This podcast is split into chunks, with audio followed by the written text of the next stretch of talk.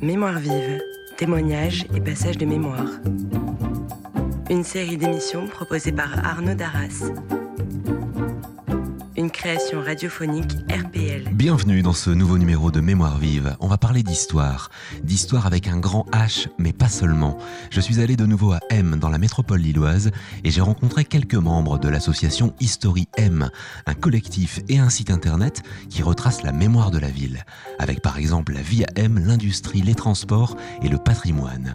Czeslav, Gabriel et Philippe vont nous livrer leurs témoignages avec la bande-son de Luis Mariano, Yves Montand et Georges Brassens. Vous écoutez Mémoire vive sur RPL Radio. Alors, je m'appelle euh, Czeslav Kraj. Hein, je suis né à M en 1936. Donc, j'ai vécu toute mon enfance et tout le temps à M. Hein, donc j'ai vu beaucoup de choses euh, au niveau des gares. Il y avait une gare de débord près de chez moi également. Hein, et celle-là, bon, elle n'a pas fonctionné, elle ne fonctionnait pas, mais il y avait le train qui arrivait du Pile, qui a fonctionné, avenue Motte et tout ça, qui venait jusqu'à pratiquement l'église Saint-Jean-Baptiste. Sainte-Bernadette. Il arrêtait là le train. Et après, il y avait les trains également du Pile qui passaient à M à ce moment-là et qui arrêtaient rue Jusquette, ce train-là. Bon, après, bon, il y a eu également des briqueteries. Il y a, près, de, chez moi, c'était à 500 mètres de chez nous, il y avait une briqueterie. Une briqueterie ancienne qui ne fonctionnait plus. C'était c'est monsieur le, directeur de la briqueterie s'appelait Brier. Et, et donc, euh, il y avait une deuxième briqueterie un peu plus loin, à 500 mètres à peu près. Et, là, cette, euh, cette, briqueterie, elle fonctionnait également. Et, et il y avait une troisième briqueterie également sur M. Et celle-là, bon, elle a, elle a fonctionné jusque bien longtemps je ne sais plus à quelle année qu'ils s'est arrêté, mais vers euh, au moins jusqu'à 70, elle a fonctionné. Vous étiez enfant pendant la Seconde Guerre mondiale. Quel souvenir vous avez de cette période? J'étais euh, également à l'école euh, Jules Ferry, et pendant, pendant la guerre 39-45, bon, les Allemands, il y avait justement un, un, un château, ça s'appelait le château Olivier. Et ce château Olivier, c'était pratiquement un, centre, un dépôt de munitions, pour, également pour le nord de la France. Il y avait deux châteaux. Il y avait le château Olivier et le château de la Marquise. Donc le château Olivier, il était juste à proximité de l'école. Donc on voyait les munitions qui rentraient, les portes qui s'ouvraient, qui se refermaient, sans arrêt comme ça. Et donc après, bon, en 1900 44, le 2 septembre 1944, quand les Allemands sont partis. Donc, euh, de chez moi, dans l'après-midi, je les ai vus partir. Ils partaient donc, par l'avenue Motte et ils sont allés vers le Pile. C'est un souvenir qui a l'air bien marquant. Ah oui, oui. Et donc, vers 17h, il y a eu l'explosion du château. Alors, ça a duré, donc le château Olivier et le château de la Marquise ont sauté en même temps. C'était deux des dépôts de munitions. Ça a sauté formidablement là. Et ça a duré toute la nuit, toute la nuit, jusqu'au matin, ça a sauté. Et grâce à un monsieur, il avait une jambe de bois, c'est une anecdote également, hein, il a fait un court-circuit avec des chaînes de vélo. Et sur court-circuit, le château n'a pas tout explosé. Autrement, il y a eu, la ville a été, aurait été rasée. Elle aurait été. Il y a eu énormément de dégâts également. Ah. Donc après, bon, ben après le, le, 2, le 2 septembre, et le, alors le 5, le 4 septembre, il y a les Américains et les Anglais qui sont arrivés. Donc on les a vus passer rue Jules ici. Donc ils venaient de plus loin, là et puis remonter, puis partait vers la Belgique. Alors ça, a duré pendant deux jours qu'ils ont passé, parce que ça, ça s'arrêtait, il y avait des chenilles qui cassaient, ils réparaient sur place, le convoi s'arrêtait, ça repartait. Et nous, bien sûr, on était petits, on est allés pour, pour les voir, ces, ces, Américains, ces Anglais. Et les premiers chewing que j'ai mangés, bah, avec eux. Donc on a un souvenir, que on en parle, on a encore le, goût du chewing-gum dans la bouche. Et donc, bon, bah, et, les premières maisons qui sont construites euh, après le Segel, qui a commencé à construire ces maisons, c'était en 48. Donc c'était les trois baudets qu'on appelait les trois baudets. Donc aux trois baudets, il y avait, il y a eu toute, toute une histoire de toutes les maisons qui se sont construites. Donc ça a été les premières maisons. Autrement, à M, dans le temps, c'était que, des villages, que des quelques rues par-ci par-là, quelques quartiers. C'était tout. Et entre deux, c'était que des champs, des champs, des champs. Nous, pour s'amuser, on, avait des champs partout. On s'amusait en briqueterie, on a, on a amusé sur les wagonnets à la briqueterie également.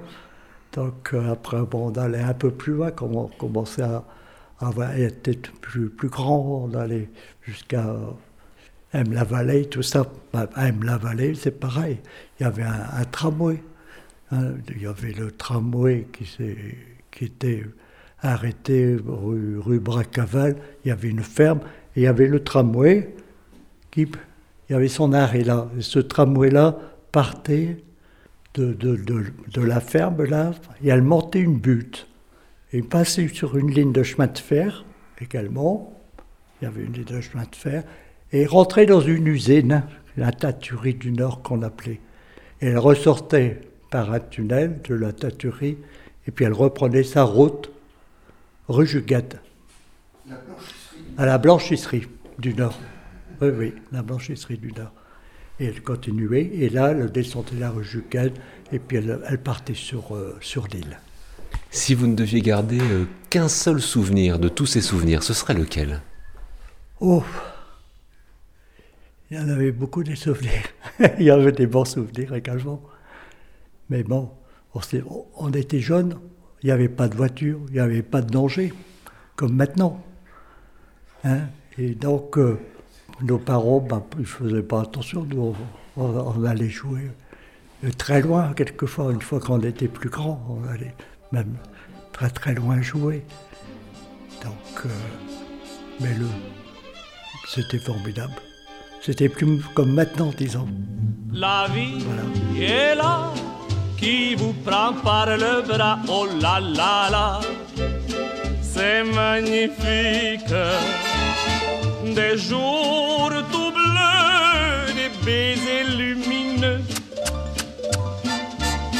c'est magnifique. Donner son cœur avec un bouquet de fleurs, oh là là là, mais c'est magnifique faire un jour un mariage d'amour, c'est magnifique.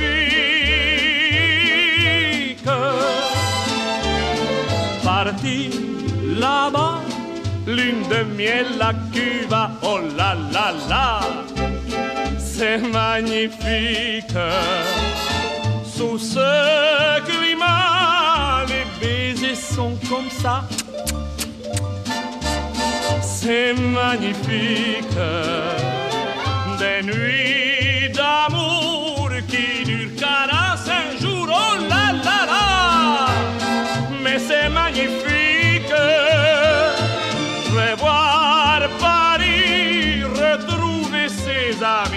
amis, c'est magnifique.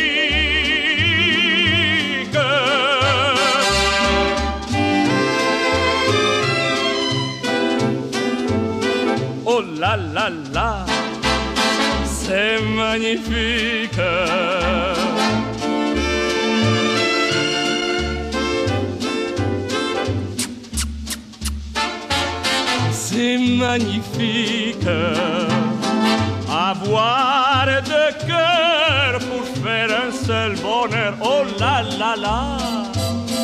Mais c'est magnifique, s'aimer d'amour à Paris pour toujours, c'est magnifique.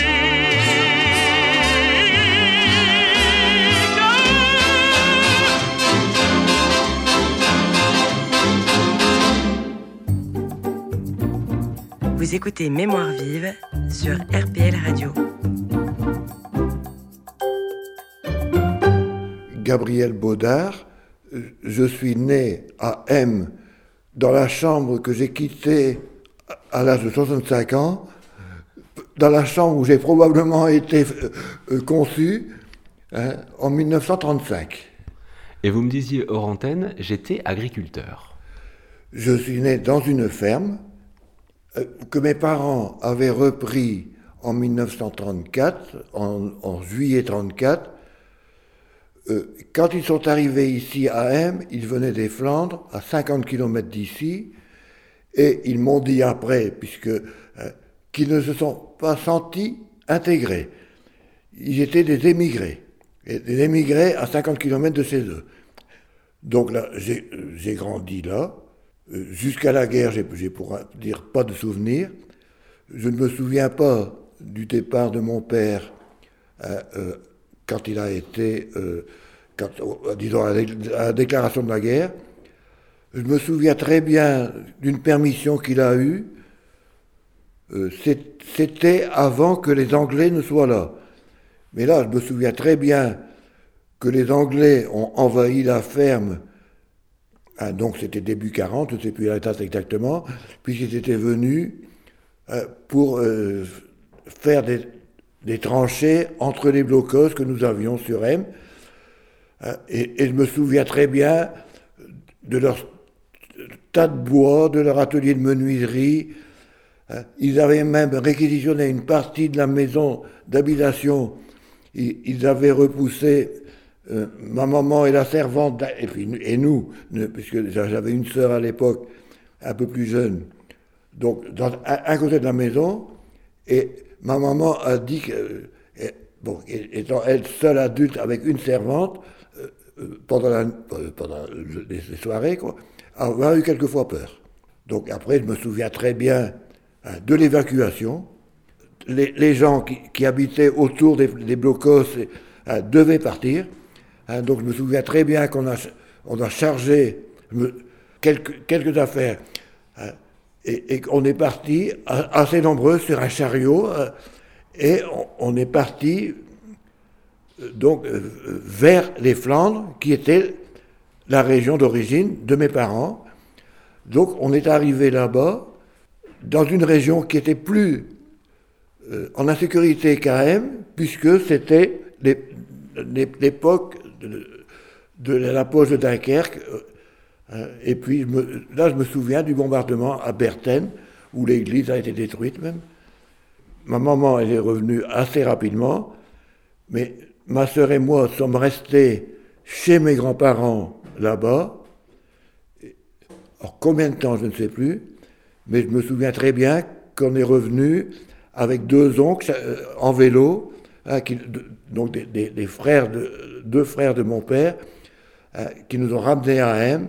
Et je me souviens très bien du passage de la liste, par exemple, sur une planche étroite, parce qu'il n'y avait plus de pont. Pendant la guerre, je me souviens très bien des Allemands. Euh, nous étions sur la ferme du château d'Em.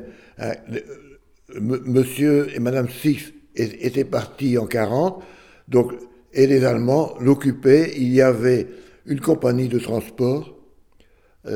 donc, je me souviens très bien des camions qui étaient semi-enterrés, ils, avaient fait des tranchées euh, près des arbres pour les camoufler, pour l'aviation ennemie pour elle, qui était l'aviation anglo-américaine. Donc là, je me souviens très bien des, Allemands euh, qui, occupaient donc, le château et les, dépendances où il y avait du personnel du château. Ils étaient au moins une dizaine par chambre. Je me souviens très bien des, des feuillets qu'ils faisaient. Donc, des feuillets, peut-être beaucoup de personnes ne savent pas ce que c'est, c'était un, trou qu'il faisait avec deux planches pour satisfaire aux besoins naturels, parce que bien entendu, hein, c'est pas sur le seul toilette qu'il y avait hein, pour toute une, compagnie qui pouvait suffire. Bon, on n'a eu aucun problème avec les Allemands, c'est sûr, ils étaient à côté, ils faisaient. Moi, je passais au milieu d'eux pour aller à l'école, à pied.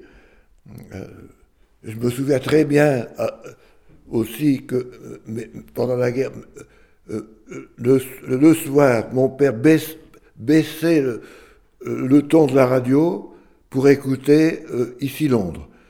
Hein, les, Allemands étaient à, 30-40 mètres, mais je, ne pense pas que. Enfin, je ne pense pas qu'il entendait ça. On vous entend beaucoup dire, je me souviens très bien en début de phrase. Et, ce serait quoi le, souvenir dont vous vous souvenez le plus, justement? Le plus C'est difficile à dire. Le plus euh, Non, de prime abord, le plus marquant, euh, oh, c'est le retour des euh, de mon père. Bon, que mon père a été prisonnier, et il est revenu en 41, parce que normalement, mon, père était mobilisé dans une unité de, la santé. Hein. il était infirmier, militaire. Donc, normalement, les, prisonniers, parce qu'il était derrière la ligne Maginot, donc il n'a rien vu de la guerre, puisque les Allemands sont rentrés par l'autre côté hein, et qui ont été pris par derrière.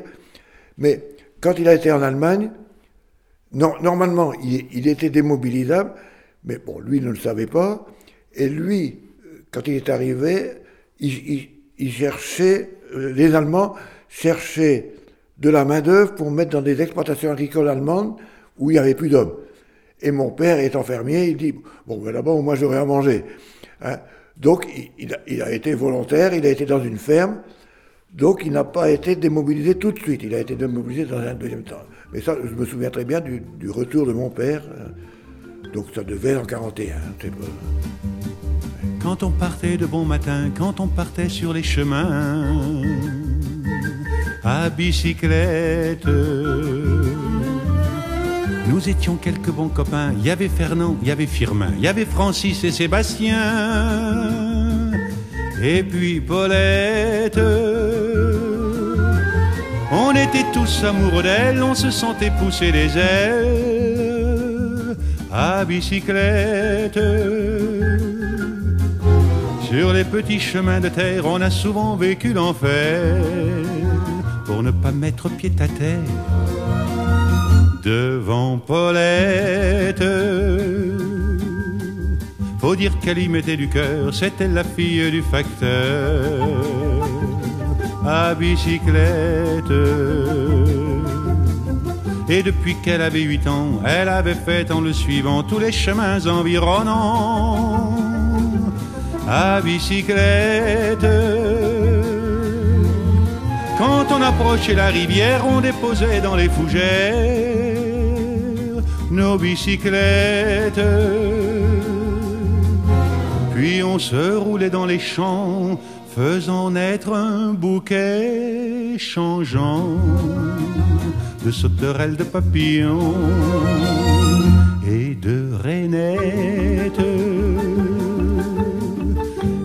le soleil à l'horizon profilait sur tous les buissons, nos silhouettes. On revenait fourbu content, le cœur un peu vague pourtant de n'être pas un seul instant avec Paulette. Prendre furtivement sa main, oublier un peu les copains, la bicyclette on se disait c'est pour demain, j'oserai, j'oserai demain, quand on ira sur les chemins à bicyclette.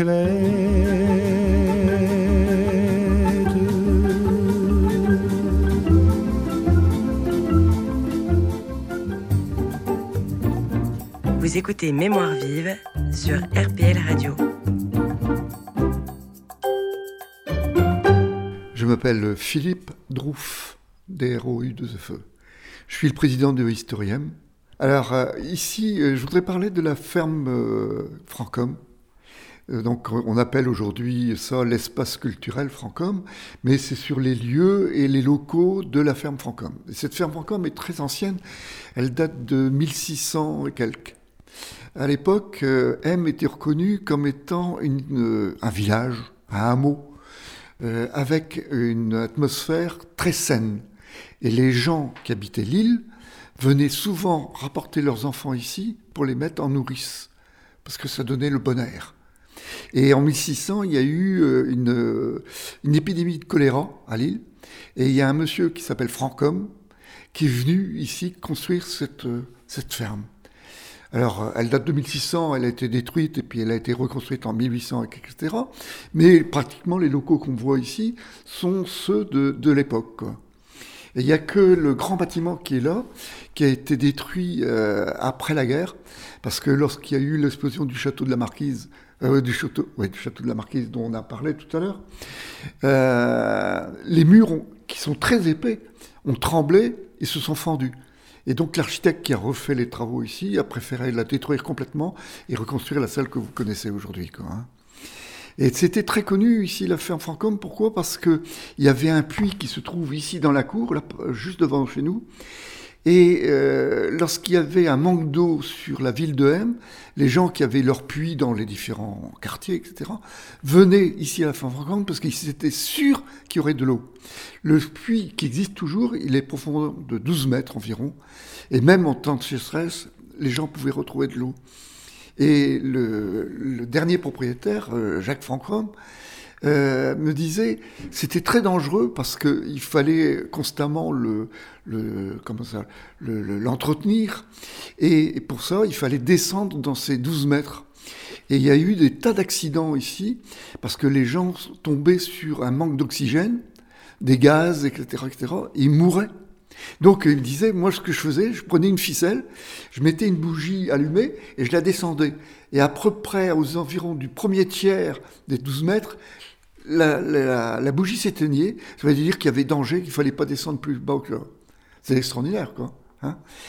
et ici, cette euh, ferme était connue aussi parce que euh, avant la guerre, juste avant la guerre, les troupes françaises euh, étaient ici et il y avait 70 hommes qui couchaient dans le grenier et je ne sais plus combien d'officiers, etc.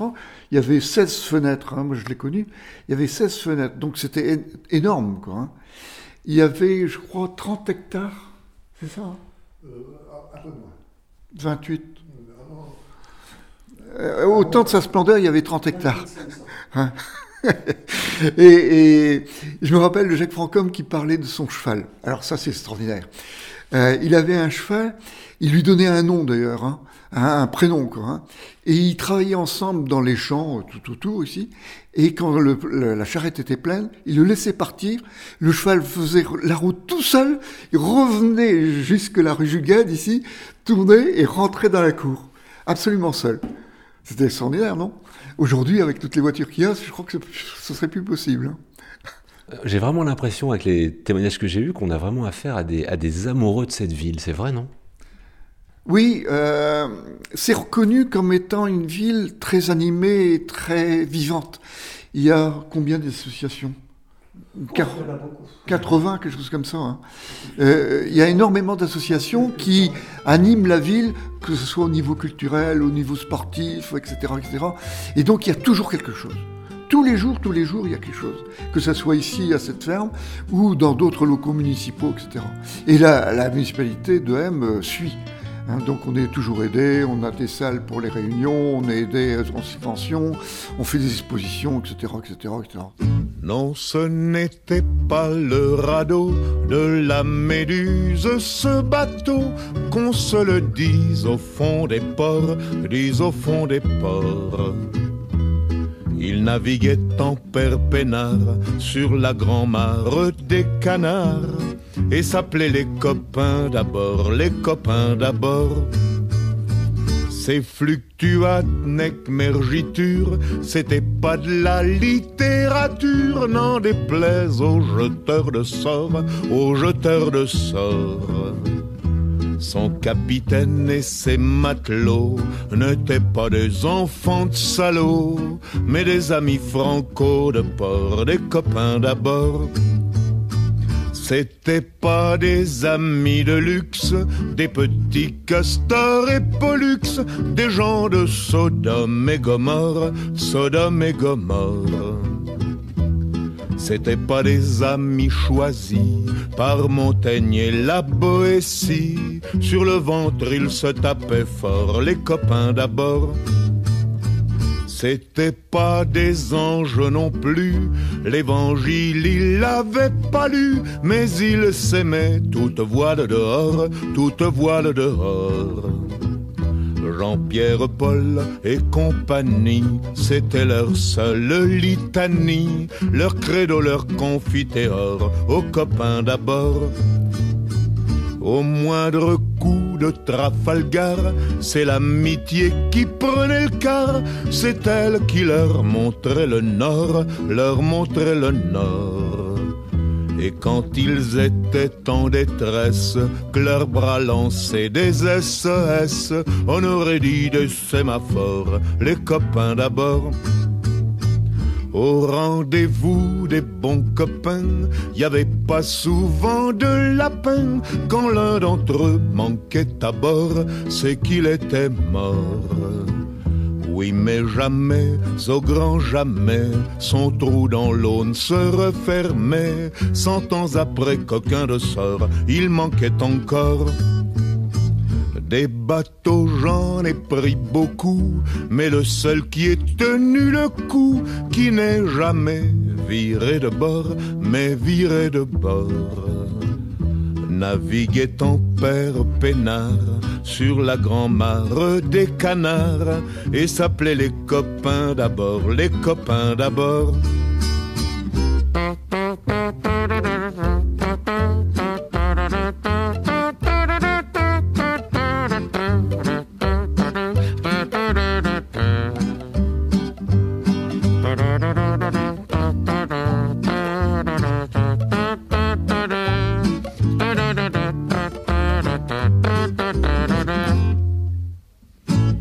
Des bateaux, j'en ai pris beaucoup, mais le seul qui ait tenu le coup, qui n'est jamais viré de bord, mais viré de bord.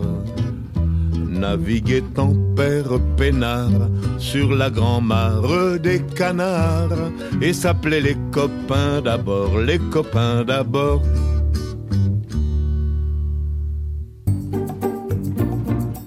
Mémoire vive, une création radiophonique RPL. Et pour aller plus loin, rendez-vous sur l'impressionnante base de données du site internet de l'association History M à l'adresse history.m.free.fr. Vous pouvez retrouver cette émission et les émissions précédentes en podcast sur notre site internet rpl.radio. Je vous donne rendez-vous très bientôt pour un nouveau numéro de Mémoire vive. Retrouvez Mémoire vive en podcast sur notre site rpl.radio.